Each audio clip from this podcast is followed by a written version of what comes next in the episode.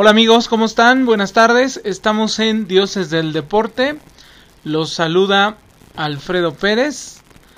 Del otro lado de la línea, Víctor Sánchez. Mi querido Vic, episodio 33. Qué rápido, Alfred. Ya estamos en la última parte de la segunda temporada. 33 de la suerte, Alfred. Fíjate nada más ¿Por qué, qué? qué clase de jugador Karim Abdul-Jabbar, tremendo basquetbolista de Los Ángeles Lakers. Así que vamos a darle con el número 33. El número 33. ¿Sabías que él usaba... Tenía un tiro muy específico, muy especial, que era como un gancho? Él lo creó, ese, Ah, sí. ese, ese famoso tiro, y anotaba muchos así. Entonces, yo me acuerdo que en mi infancia, hace algunos ayeres, cuando tirábamos así, siempre decíamos de a Karim Abdul-Jabbar. Entonces, muy buen jugador, muy buen número de la suerte. Y pues vamos a empezarle. ¿Con qué quieres empezar, Vic? Te cedo a ti el honor de decirme con qué. Pues me gustaría que empezáramos con, bueno, obviamente pues se acabó el fútbol de club, Eh, empezamos con fútbol selecciones. ¿Y qué, ¿Cómo viste la final de México? Del la torneo este la final. ¿Cómo se llama el torneo, Vic? La, la, la Nation, Nation League, League. de la, zona CONCACAF, obviamente. con CACAF. Bueno, mira, eh, México pierde. Pierde un partido. México más bien no gana ni un juego. Pues no, porque Porque venía un empate, ¿no? con- exactamente, empató con Costa Rica en un partido muy malito de la selección. Muy, muy malito. Y después, pues la final obligada, ¿no? México contra Estados Unidos. Que bueno, se pierde dramáticamente, ¿no? Pues pierde México 3 a 2. Siempre estuvo al frente, comienza el partido, mete un gol. Le empatan inmediatamente con un tiro de esquina, gol, en balón, balón parado por arriba. Después pasa por ahí el partido. La verdad es que me pareció buen partido, estuvo animado. Como un buen clásico del área, ¿no? Eh. Después por ahí entra mm, eh, Diego Laines, como al 70 Qué bueno, más o qué menos. bueno es, ¿no? Se ve Muy, muy bueno, muy bueno. Estaba, eh, les estaba comiendo el mandado ahí por la banda derecha a los defensas este, gringos. Y mete un golazo, un golazo, golazo al minuto 79.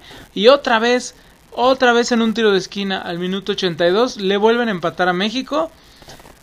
Vienen los, este, los tiempos extras. Cuando todo parecía que iban a ir a penales, ¿no? Penal para Estados Unidos, inexistente para mí. Mm, Para mí fue, fue inexistente, pero bueno, lo marcaron, lo convierte eh, Pulisic, el, el de, el de Chelsea, campeón de la Champions, campeón de Champions, Pulisic, eh, lo convierte muy bien.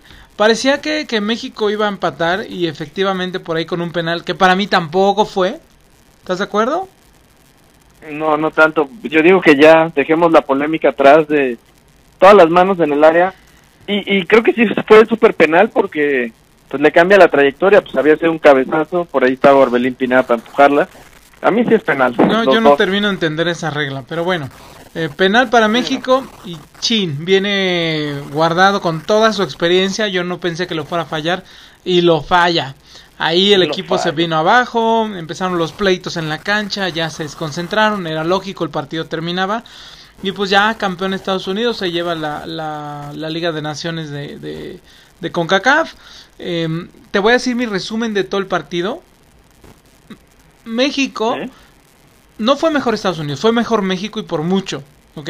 Destaco de mucho a Laines, destaco mucho a Herrera, ajá. Eh, Yo no sé también eh, por qué no inicia ya Laines, por qué siguen metiéndolo de, de- de recambio, pero bueno, ya vendrá su, su momento. Este, jugó bien México, me gustó, me gustó, salvo, salvo algunos jugadores por ahí bajos de nivel. Eh, creo que tenemos buena selección. Y pues bueno, se perdió con un error, pudimos empatar, pudimos ir a penales, se falló el de guardado. Pues ni hablar, así es el fútbol. Este, ¿tú qué opinas? ¿Cómo viste el juego? Pues fíjate que eh, circunstancial, o sea, iba ganando México 1-0. y en Minuto eso uno, cae minuto 2-0 uno, a eh. favor México. Y pues el VAR interviene, era fuera del lugar de Héctor Moreno. Me parece que fue el que había metido el segundo gol. Sí, ¿verdad? ¿El de qué, perdón? El segundo gol de México, el que anularon por VAR, que era fuera del lugar. ah, sí, sí, sí. La cosa es que Lo ¿Cómo anularon. cambia eso, no? Y estaba adelantado por un centímetro. Era nada. Son de esos fuera de lugar de- que te digo que me desesperan ahora. Sí, sí, sí. Y, a- y después de ese, pues fue el empate de Estados Unidos. El partido estuvo bueno. A mí, la verdad, es que antes, cuando decíamos, no, pues México empató, perdió con Estados Unidos o con Costa Rica, quien sea, pues vienen las críticas, ¿no? Fuertes de la selección, no juegan nada, no le ponen ganas. Ahora, este, este, este derrota, a mí me dejó con un muy buen sabor de boca.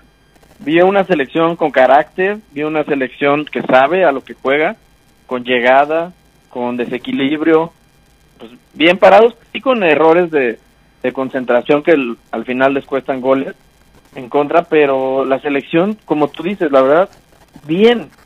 Falta por ahí el detalle de un jugador como Raúl Jiménez, ¿no? Que- Sí, caray. No, jugamos casi sin delantero. El Chucky Lozano jugó muy bien también, ¿eh? Sí, Chucky, pero no es centro delantero. No, no, Es, no, lo este, habilitaron.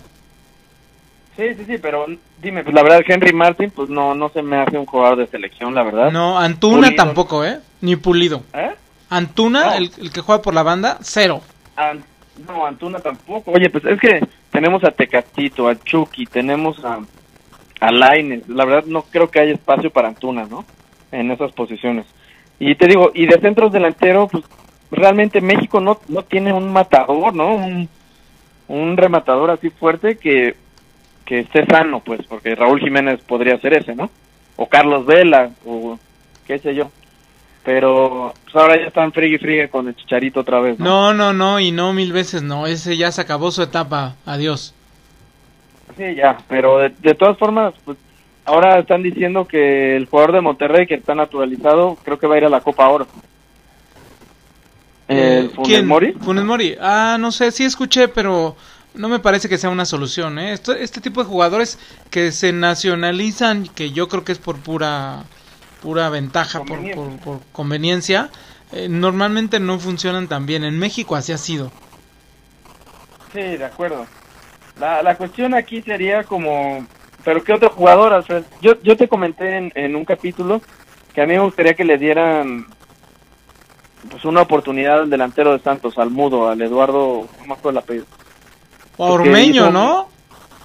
¿Eh? Ormeño, el de Puebla, que ahora se fue a León, por cierto. Sí, que esos deberían de mandarlos a, a la Copa Oro para, pues, para verlos, porque sí, sí creo que, pues, un tanto el, el gol de la selección va a depender mucho de, de cómo regrese Raúl Jiménez, ¿no? Sí, de Raúl y de su recuperación. Oye, ¿sabes quién me gusta muchísimo, muchísimo cómo juega? Y qué bárbaro, trae un nivel altísimo. Edson Álvarez. ¿Lo viste? Ah, sí, está jugando muy, muy bien. Qué sí. bárbaro. En el PSV lo, lo, lo... Es el, en el Ajax, ¿no? Perdóname. En el Ajax. En el Ajax lo hizo muy bien, fue campeón. Eh, estaba viendo un resumen de todos, todos los rebotes que recupera, de todos los balones que, que gana en media cancha, de su ida y vuelta. Está, pero jugando brutal, ¿eh, Vic?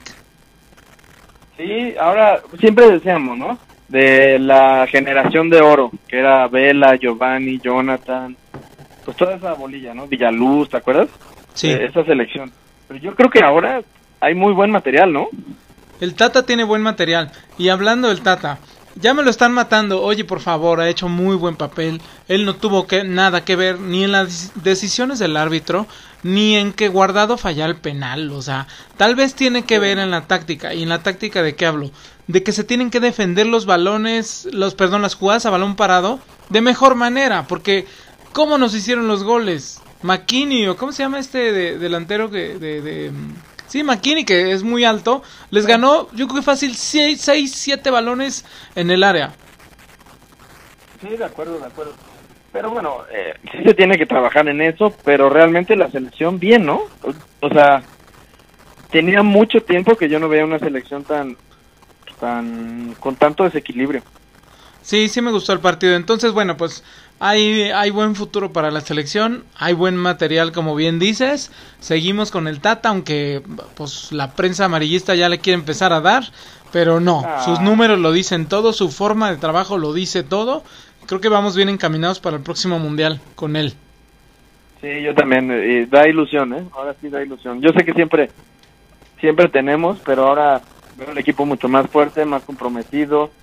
Me encanta eso de que no haya como VIPs en la selección intocables, que ya deshizo como grupitos de Chicharo por algo. Hay una ahí, una situación yo creo personal por el por cual no lo llama, ¿no? Pero aunque tú digas, ya se acabó su etapa, ya todo, pero los medios están bombardeando, presionando de que dónde está el Chicharo y el Chicharo y el No, Chicharo. no, no, no podemos, los- no podemos hacerles caso. que tiene y Sí. aún así Chicharo está, está fuera, punto. O sea, a ver, Chicharo, el otro leí, metió siete goles en siete partidos. Sí, papá, pero se pasó medio año sin hacer absolutamente nada. Y además, siete goles en la MLS, por favor.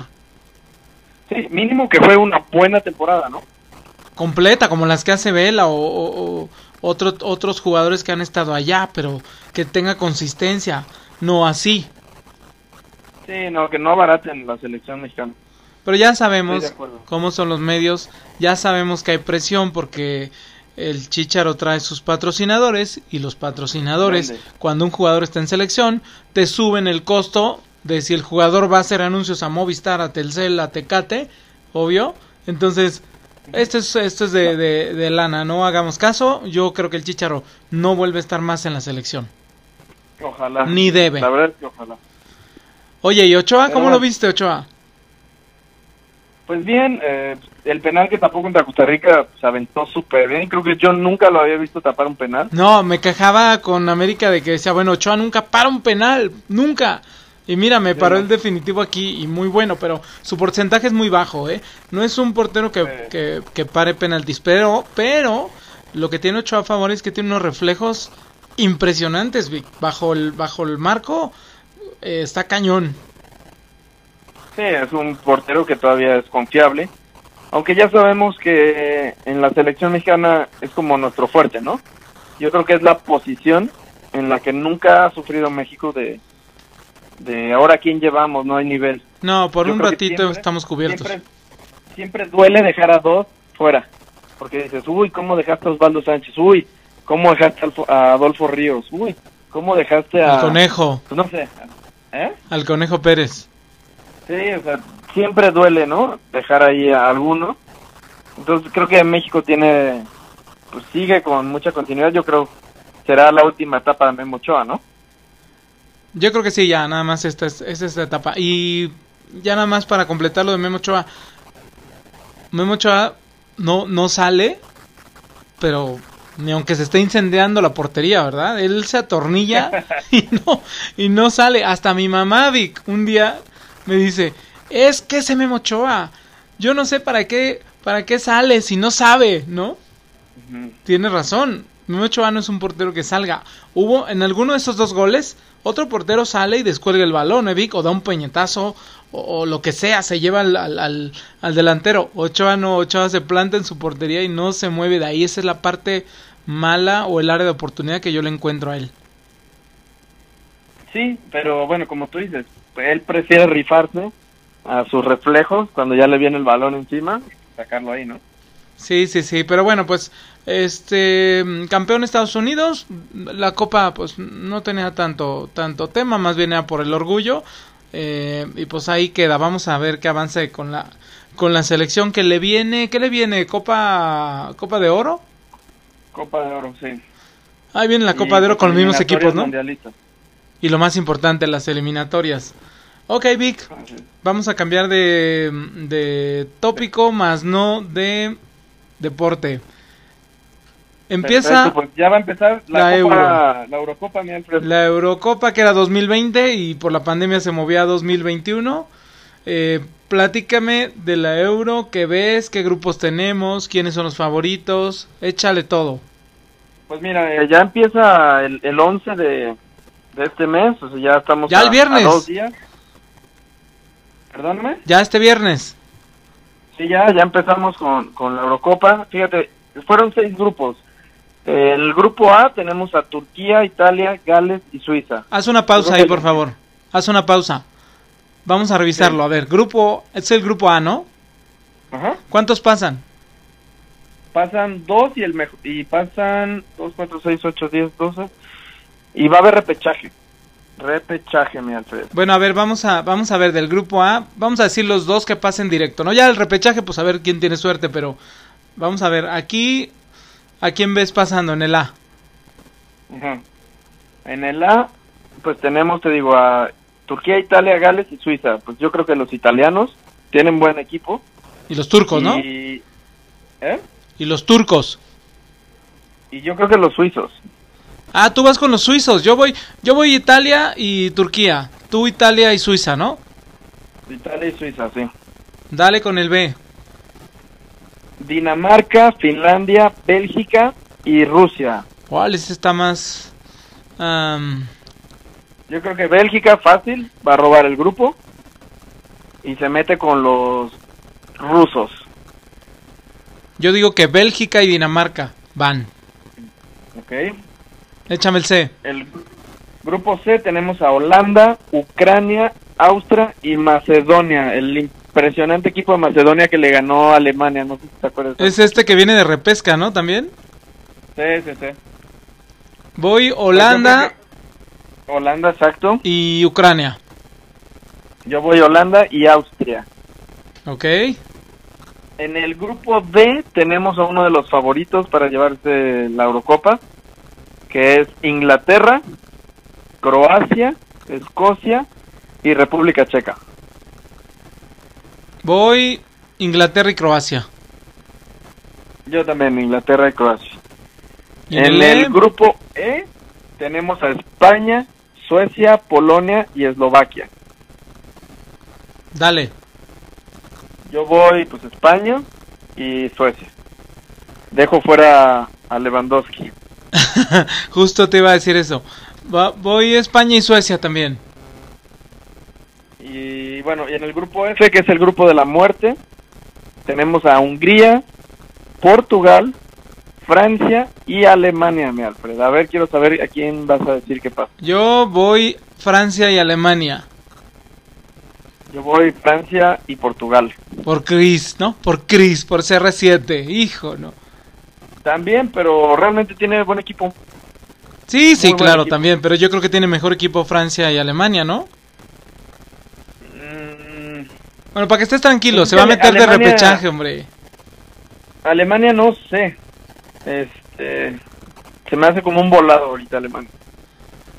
Ok, Pero bueno, favoritos, así, así la historia. favoritos. Sé que es muy temprano, pero vamos a dar favoritos. Dame, mm, dame dos, porque tres son muchos. Dame dos favoritos para ganar la Euro. Fácil, Francia e Inglaterra. Yo voy ¿Tú? Francia y Alemania. Francia y Alemania. Alemania, siempre, nunca dejes a Alemania fuera, ¿eh? Fíjate, son, se van a jugar en 12 ciudades diferentes, por primera vez la Eurocopa. Se va a jugar en Londres, Bilbao, Múnich, Roma, Copenhague, eh, Bucarest, Ámsterdam, San Petersburgo, Dublín y Bakú. Son los los 12 ciudades anfitrionas de la Euro. Ok, Y la final será en Wembley. buenísimo. Pero bueno, to- todo si sigue pues, con la pandemia normal, ¿no? Controlada. Oye, ¿va a haber gente? Sí, ¿verdad? ¿Sí va a venir cierto porcentaje o no? Eh, sí, sí va a haber gente, sí va a haber gente. El 30% de aforo. Está bien, con eso ya, ya, ya hay ruido y ya, este, ya se siente la vibra de un partido porque, pues, eh, sabemos que la gente es lo principal aquí en este deporte y se notó, además de los jugadores, se notó los partidos eran como tristones, ¿no?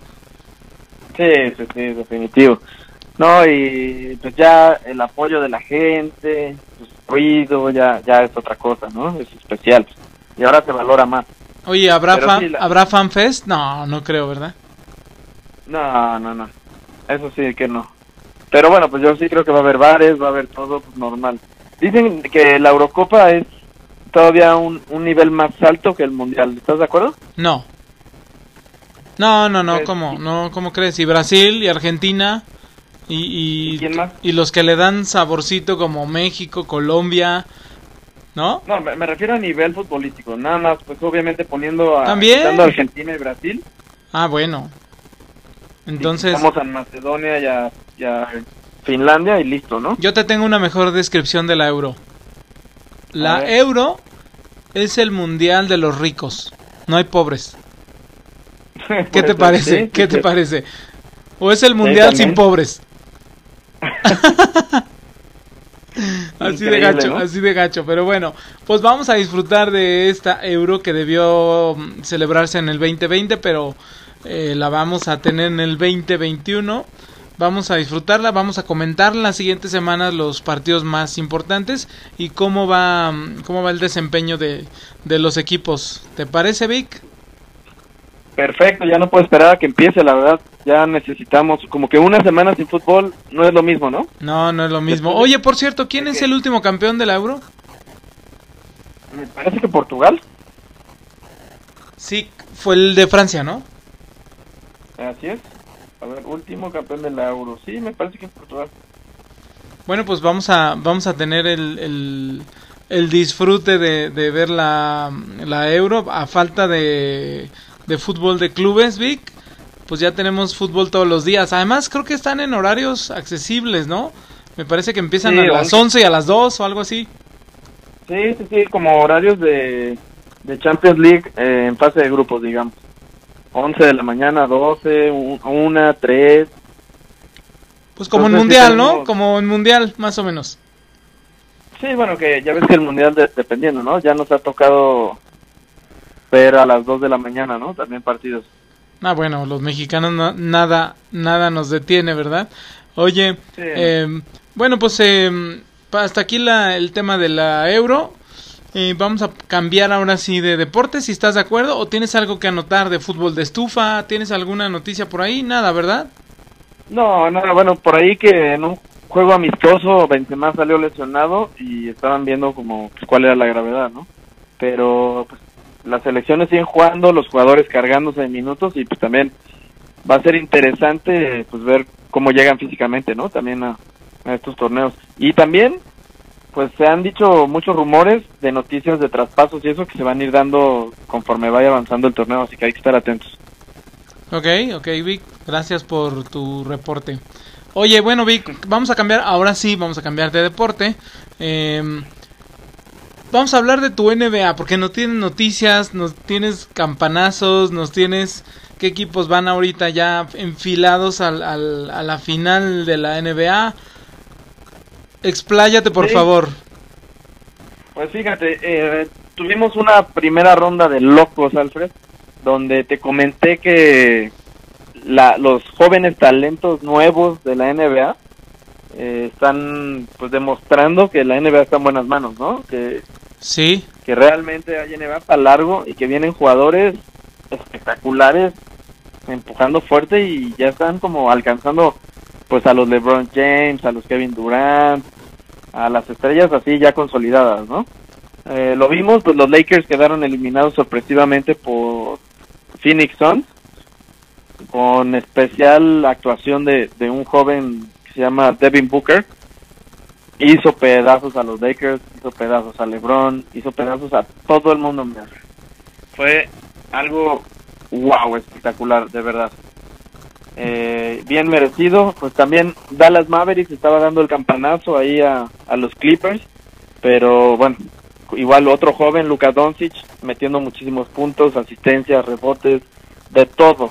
Se fueron al juego definitivo, al juego 7, y los Clippers, bueno, pues con una experiencia de Kawhi Leonard, Paul George y todo el séquito que tienen de equipo, pues salieron adelante. Y ahora los Clippers son favoritos para ganar, eh, digamos, el oeste. Para llegar como a la final, ¿no? los Clippers Ah, de. Los Ángeles. Sí, Los Ángeles Clippers, donde está Kawhi Leonard y todo. Pero se tendrían que enfrentar ahorita, en la siguiente ronda, que son las semifinales del oeste, al número uno que quedó, que fue el Utah Jazz, que también de la mano de otro joven, Donovan Mitchell, ya jugaron el primer partido ayer, Clippers contra Jazz, y ganó el Jazz de Utah por tres puntos. Ok. Pe- igual con 45 puntos de Donovan Mitchell. Es una cosa, los jóvenes están, pero de veras, Alfred, wow, tú puedes ver un partido de básquet y ni vas a conocer a los mejores jugadores porque son nuevos. O sea, muchos están jugando sus primeros playoffs, sus primeras finales y ya están jugando como si llevaran 10 años de experiencia. Entonces, pues bueno, tenemos las semifinales del oeste, que digo son Clippers contra Jazz y Phoenix contra Nuggets. La serie está 1-0 favor Jazz de Utah y, y Suns le está ganando 1-0 a los Nuggets. Y del otro lado Ya. están tus Nets, tus Ya vi. Nets, mi Alfred. Sí, sí, sí. Están con- Contra Milwaukee. Entre, tremendo enfrentamiento contra Milwaukee, exacto, contra el, El, que me pombo. ¿Cómo se llama este? Giannis Antetokounmpo. ese, ese, sí.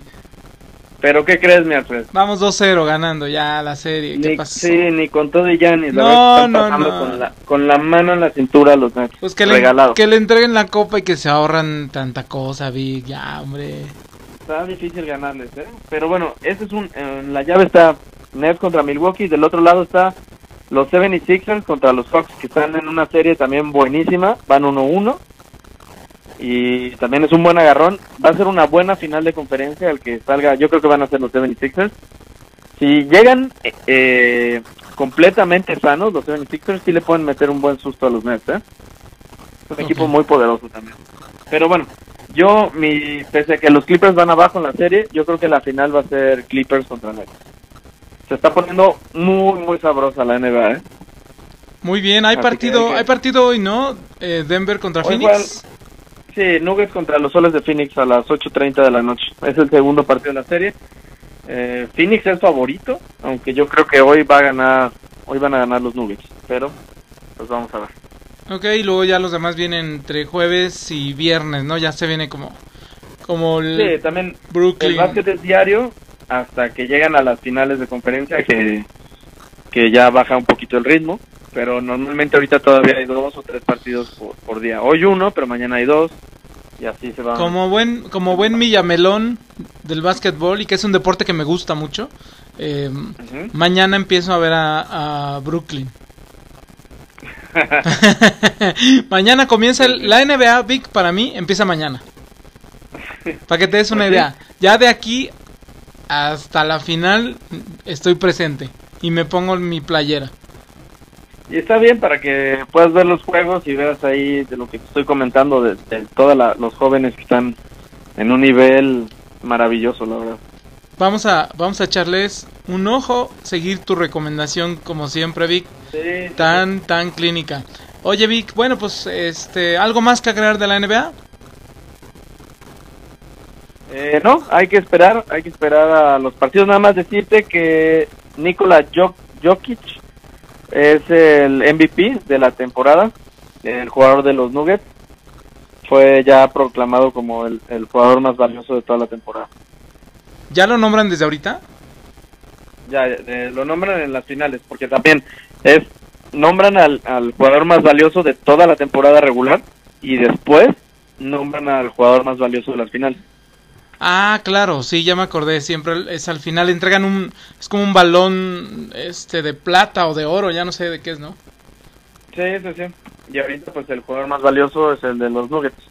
Promedió casi 27 puntos, 11 rebotes, 8 asistencias. Realmente es un monstruo. Y, pues llevó a su equipo a, pues, a finales y estar peleando en semifinales ahorita a máximo nivel.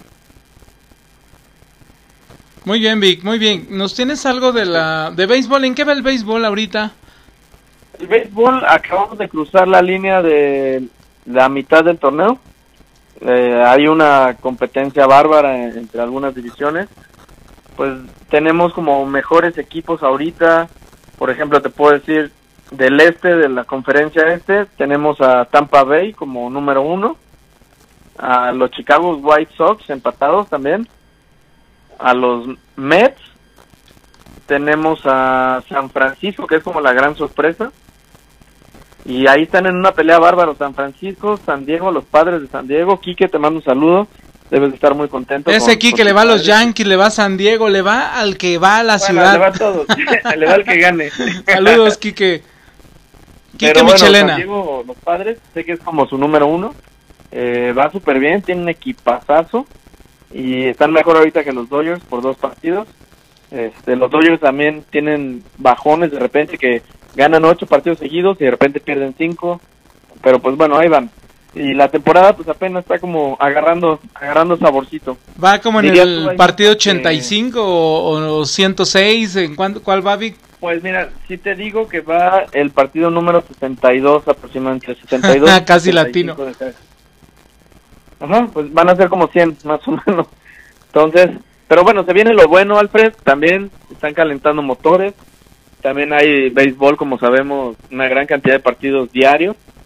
Entonces, pues para los que les gusta el béisbol y, y no tienen mucho que hacer algún día entre semana, es lo padre del béisbol, que lo prendes de televisión a las 11, 12 de la del día y ya hay béisbol. Lo pones a las 3 de la tarde hay béisbol, a las 6 de la tarde hay béisbol, a las 8 de la noche hay béisbol. Todo el día hay béisbol. Por ejemplo, ahorita en lo que hablamos, está acabando un partido de béis, otro va a la mitad, otro ya acabó y ya se vienen todos los de las 6 que son un montón. Bueno, pues Son el béisbol todavía le falta, todavía le falta, ¿no? Este, un cachito. Eh, todavía le falta un cachito. Yo creo que cuando vaya terminando la NBA, ahí es cuando nos ponemos serios con el béisbol. Ok, Vic, perfecto. Oye, Vic, Oye, este... rápido, Alfred, a ver, dale, dale. El mexicano Julio Urias de los Dodgers Sí, está teniendo un tremendo temporadón así ya como abridor de- del equipo y yo creo que está consolidado ya como uno de los mejores pitch- pitchers de, de no solo de los Dodgers sino de la MLB ¿eh? nada más para orgullo mexicano ¿puede ganar algún premio? Sí eh, se les dice el Cy Young que es al mejor pitcher del béisbol que es como un MVP haz de cuenta pero para pitcher Eh, no creo todavía que esté a nivel de Cy Young pero definitivamente va en camino a, a llegar a ese nivel. Ahorita me parece que de los Dodgers es el pitcher que tiene más triunfos y menos derrotas. Ok, muy bien, pues vamos a esperar a ver qué, qué viene con la... Con la liga y temporada más larga del universo. no, pero realmente está apasionante, mi Alfred, también. Mis respetos para esos fans del, del béisbol, ya lo he dicho mil veces. Qué brutos, yo no podría ver ni siquiera tantos partidos de fútbol. Si un mundial, Vic, No, pero- un mundial tiene que 53 partidos por ahí Sí, en un mes. en un mes, o sea, y de repente sí hay partidos infumables y te saturas, ¿no? Sí. Pero Oye, bueno, aquí la cuestión es que, que el, el béisbol dura pues, cuatro o cinco meses, pero un mes es de puras finales impresionantes. Pero pues es como una liga española, pues también dura mil años, pues, hay buenos partidos, malos partidos, pero pues se tiene que ir dando como un seguimiento, pues para saber qué está pasando con los equipos que van a llegar a, a los playoffs. Está bien, está bien, Vic. Oye, Vic, este, a ver, te tengo una sorpresa. Y si es A una ver. sorpresa, esto no es preparado. Por ahí alguien me ha dicho, oye, pues ustedes saben mucho de deporte, ustedes, so- incluso me han llamado analista, o que pues, tú, me, yo- tú te consideras analista, Vic, o, o no. Pues sí, sí, eh, yo, ¿sabes qué? Te voy a decir que sí me considero porque, aparte de que obviamente disfruto los partidos como un aficionado más, pero me gusta ver como el detalle de los mismos, ¿no? De, ah, ¿por qué? A ver, ¿por qué en México lo están bailando? Ah, que metió este cuate y podríamos mejorar si pasa esto y esto. Sí, sí me considero. Bueno, como te consideras así, entonces yo quiero demostrar. Yo, yo no, yo me considero simple amante de los deportes, simple mortal. Yo conozco, conozco, sé fechas, datos, pero no lo sé todo. Entonces, te voy a hacer una prueba, Vic. Te voy a hacer una prueba para que la gente vea que, que- que- en qué anda tu nivel, ¿ok? Te voy a hacer una prueba de, Bueno, lo- de deportes. Te voy a decir algo antes de que me pongas en evidencia. no, no, no te tienes que saber todas. No, espérate, que, que yo, por ejemplo, me encanta el deporte actual. A mí no me vengas con que, ¿qué jugador en 1992 metió el gol del... Nah. No, pues ahora te friegas y ahí te va, ya no perdamos tiempo. A ver, ahí A te va la primera. Te voy a echar, vamos a ver, te voy a echar cinco. Órale. Ahí te va, mira, la primera es, ¿quién es el líder de, de hits en todos los tiempos de los New York Yankees? ¿El líder de qué? De hits. ¿De hit? Jeter. Wow, Vic, ¿Ya ¿ves? ¿Ves? Muy buena, sí, es Derek Jeter. Muy bien, muy bien, Vic. Ahí está, una palomita para Vic. Ahí, te- ahí te va otra. Esta está flan. Em, ¿Qué significan las siglas ATP en el ámbito de los deportes? ¿H qué? A de Alberto, T de Tito, P de Pedro. ATP. ATP de tenis. ¿Pero qué significan? A de qué, T de T, ¿qué? Am, abierto. De tenis. Profesional, no sé. No. No, ahora sí, no tengo el sonido, pero te lo voy a hacer. Asociación, Asociación de Tenistas Profesionales. Ah, mira, pues sabía que era de tenis. pero Ok, no. esa es la, esa es la, la segunda, ¿no? Ahí te va. ¿Qué exdeportista posee el récord de más medallas olímpicas de oro? Ah, Michael Phelps. Muy bien, Vic. Te doy un bonus si me dices cuántas medallas. Debe de tener. mm, híjole. ¿Pero de oro nada más? No, de todas. Él ganó de todas, casi todas de oro. Pero en general, ¿cuántas ganó?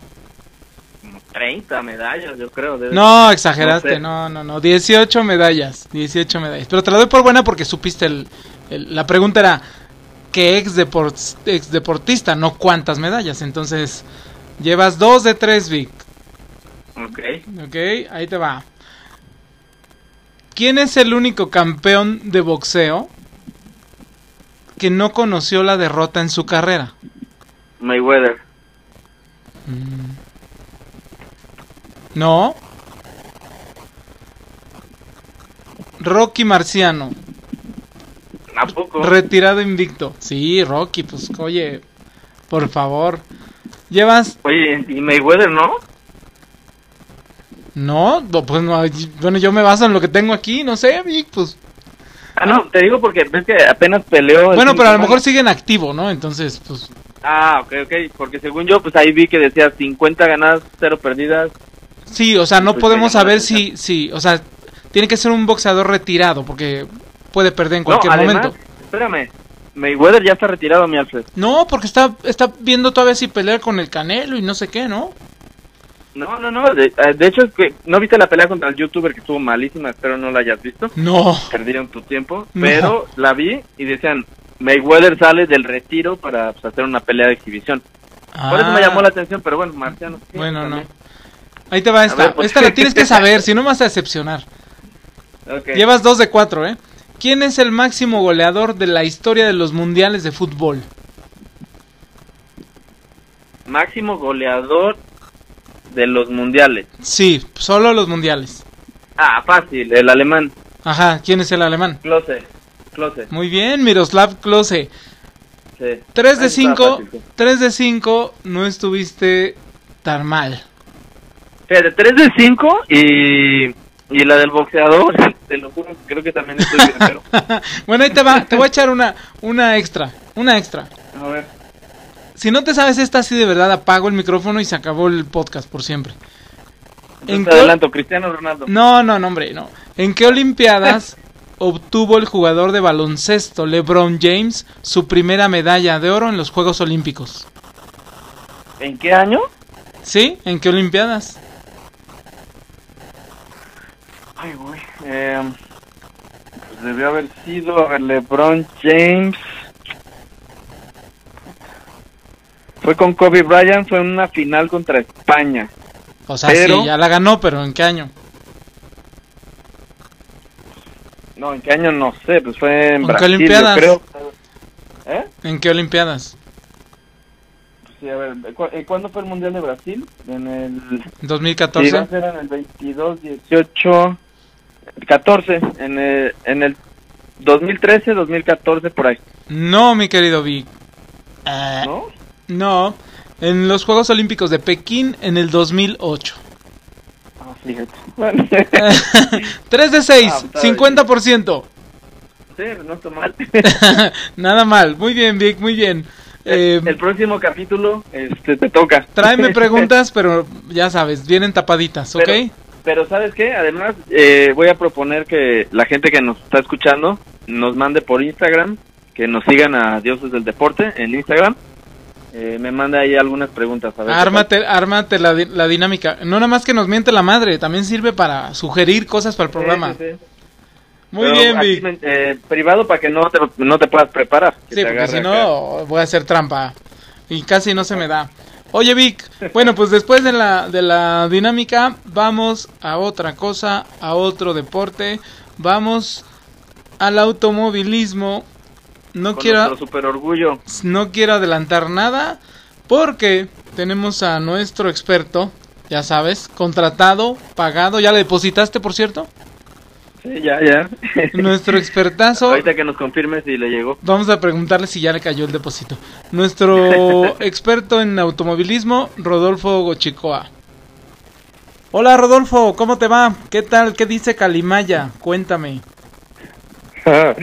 Saludos, Vic, Alfred, amigos de los dioses del deporte, qué gusto saludarlos.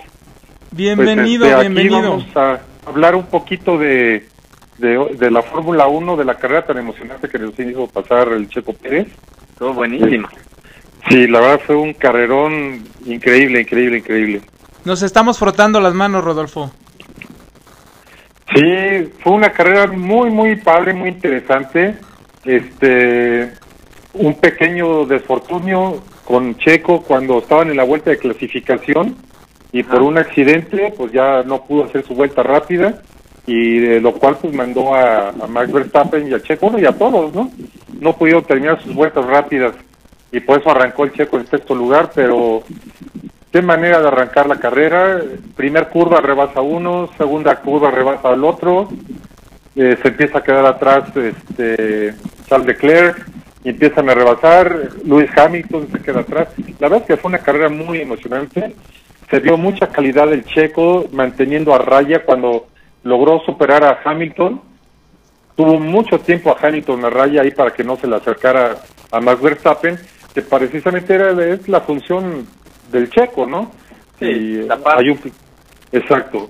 El piloto número uno es Max y el segundo pues tiene que echarle la mano a Max y este y, y vaya lo mantuvo a raya enseñó la calidad que tiene Checo y al final de- después del accidente de Verstappen eh, se conjugaron yo desde mi punto de vista dos puntos muy muy muy importantes uno el error de Lewis Hamilton eh, al no accionar el botón correcto para la frenada de su volante ¿Fue un botón, Rodolfo? ¿Fue un botón nada más lo que se equivocó? Sí, de hecho se equivocó. Wow. No es la primera vez que le pasa a Lewis Hamilton. En el Gran Premio de Estados Unidos del 2019 le pasó exactamente lo mismo. Por error rompió una de las perillas del volante que va que va diciéndole al motor qué funciones debe de tener. Y Claro. cada vez que Lewis Hamilton daba una vuelta más cerrada, iba moviendo sin querer, pero iba moviendo esa perilla, ¿no? Que se había roto. Y al final, en esa carrera, Lewis Hamilton no ganó porque el motor cada vez fue perdiendo y perdiendo potencia, digo, de manera involuntaria, pero fue ya le había pasado, ¿no? Y aquí fue lo mismo, activó, eh, desactivó un botón que regula la frenada para ese tipo de curvas. Ajá. Cuando hay arrancadas de, cuando están parados, o que con la que es la largada, pues, hay un botón que le manda toda la potencia que necesita el carro para hacer un, un, un arranque lo más rápido con todo el torque que tenga el carro. ¿Como un nitro? Eh, ah, bueno, a grandes rasgos lo podrías entender como algo así, ¿no? Ajá. pero no es que le entre nitro al motor ni nada, simplemente que toda la potencia las quita de ciertas áreas y las manda al motor para darle toda la potencia al motor y tener el mejor arranque posible. Oye, Ajá. Rodolfo, Entonces, este, el, el auto de... Desactiva el botón Hamilton por error o, o aprieta un botón que no debía y por eso es que ya no pudo frenar y se tuvo que, que seguir de frente, ¿no? Y ahí eh, el- lo, lo- lo interesante fue cómo el checo eh, se puso al tú por tú, le echó el carro encima a Hamilton y vaya, eh, eh, el Mercedes tiene más torque que el, que el Red Bull eh, y, y eso fue lo que estaba haciendo que Hamilton se adelantara, ¿no? Hamilton sabía que faltando dos vueltas y habiendo rebasado en la primera curva Checo, difícilmente el Checo lo iba a poder rebasar, porque no, no iba a poder activar el DRS en las rectas largas del Checo, y entonces tenía todas las de ganar Luis. Afortunadamente para nosotros, se equivocó de botón. Se siguió de ¿no? Un Sí, detalle. Fue una carrera de locos, sí, cómo no. Oye, ¿qué le pasó a Verstappen al final, eh? ¿Qué fue lo que le pasó al carro? Eh, se le pinchó una llanta, la de la, la trasera izquierda. Eh, ya en vueltas anteriores le estaban diciendo a, a Max Verstappen que le bajara el ritmo de carrera, porque ya las llantas tenían menos del 10% de, de, de vida, las traseras. Las delanteras tenían el 30, pero como se cargan mucho en ese tipo de, de, de pavimentos, de curvas y todo, se carga sobre todo en las llantas traseras, las traseras ya se las estaban desgastando. Le dijeron baja el ritmo, pero no le importó a Max Verstappen porque estaba rompiendo récords de vuelta Sí. y, y por eso pasó lo que pasó. Increíble.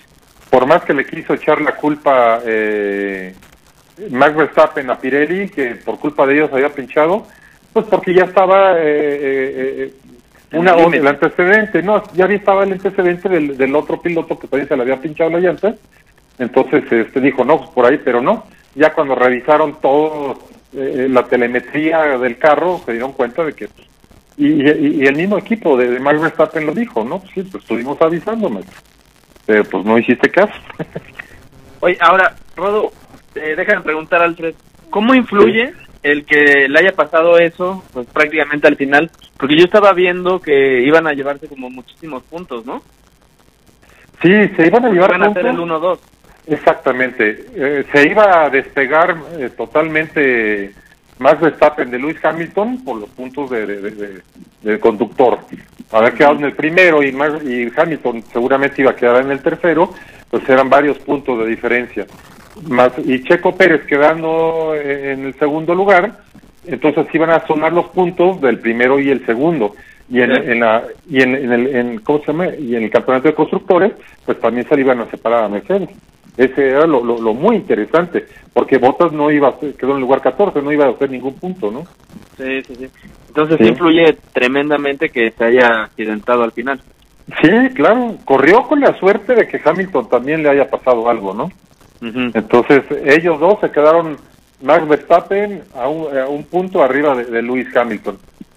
Y el Checo Pérez, al no haber puntos de todos ellos, pues subió al tercer lugar de- en la clasificación general, lo cual Wow. pues, es muy importante, ¿no? Oye, ahora, tercer lugar de la clasificación general, porque tengo entendido, lo que entiendo de todo lo que hemos hablado es que Checo es como el número dos, ¿no? De Red Es Bull. el, es el número dos de Red Bull, así es. ¿Qué necesitaría para ser el número uno? ¿Qué necesitaría?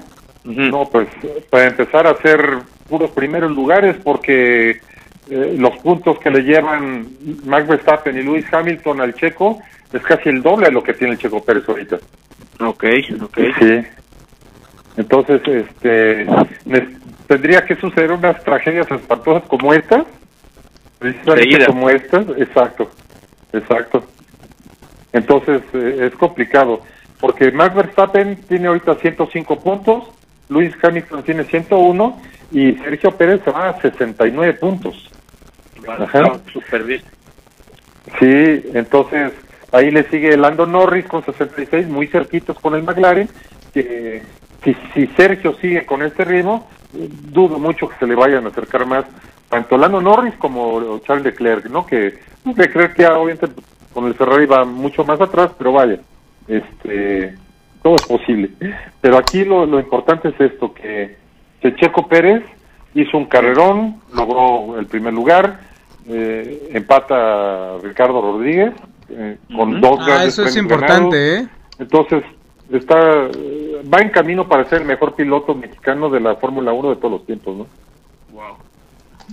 Oye, Rodo, No sé si eh, tenemos, Alfred, te estás teniendo como problemas ahí de señal, no sé. sí creo que Rodolfo no me escucha. ¿Me escucha, Rodolfo? Ahora sí ya te escucho, Arthur. Oye, Rodo, te quiero preguntar algo. ¿Y cómo está el ambiente dentro del equipo de Red Bull? Eh, porque fue una carrera agridulce, porque pues tenían el 1 y el 2 con Verstappen y Pérez, y al final solamente fue Pérez. ¿Cómo, cómo has escuchado los comentarios? ¿Cómo están ellos por dentro? No, mira, aquí el que tenía la presión era el Checo Pérez, porque pues Max Verstappen estaba haciendo su papel, ¿no? Eh, Llevando el carro al máximo y compitiendo contra Lewis Hamilton, que son los- hoy por hoy pues los dos mejores autos que hay, los dos mejores pilotos. Entonces la presión era para Checo Pérez. Y Checo Pérez desde un principio le dijo, ¿saben qué? Yo necesito cinco carreras para poder acoplarme al carro, para poder entendernos, para poder, como dije la vez pasada, pues es todo nuevo para Checo Pérez, ¿no? Entonces se cumplió el adagio, el presagio de, de Checo Pérez, ¿no? Que les dijo, denme cinco carreras y, y en la quinta carrera lo demostró. En la quinta carrera lo demostró.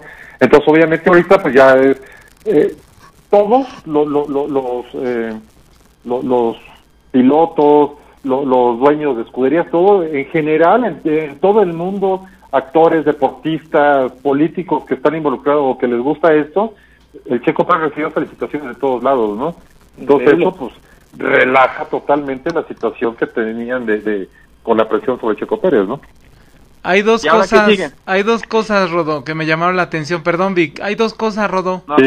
que me llamaron la atención. Una, que Sebastián Vettel en plena carrera, llegando en segundo lugar, se pone a felicitar a. Checo, ¿no? En, en plena comunicación Sí. desde el coche con su equipo. Y la otra es que va Checo con su equipo anterior y lo abrazan.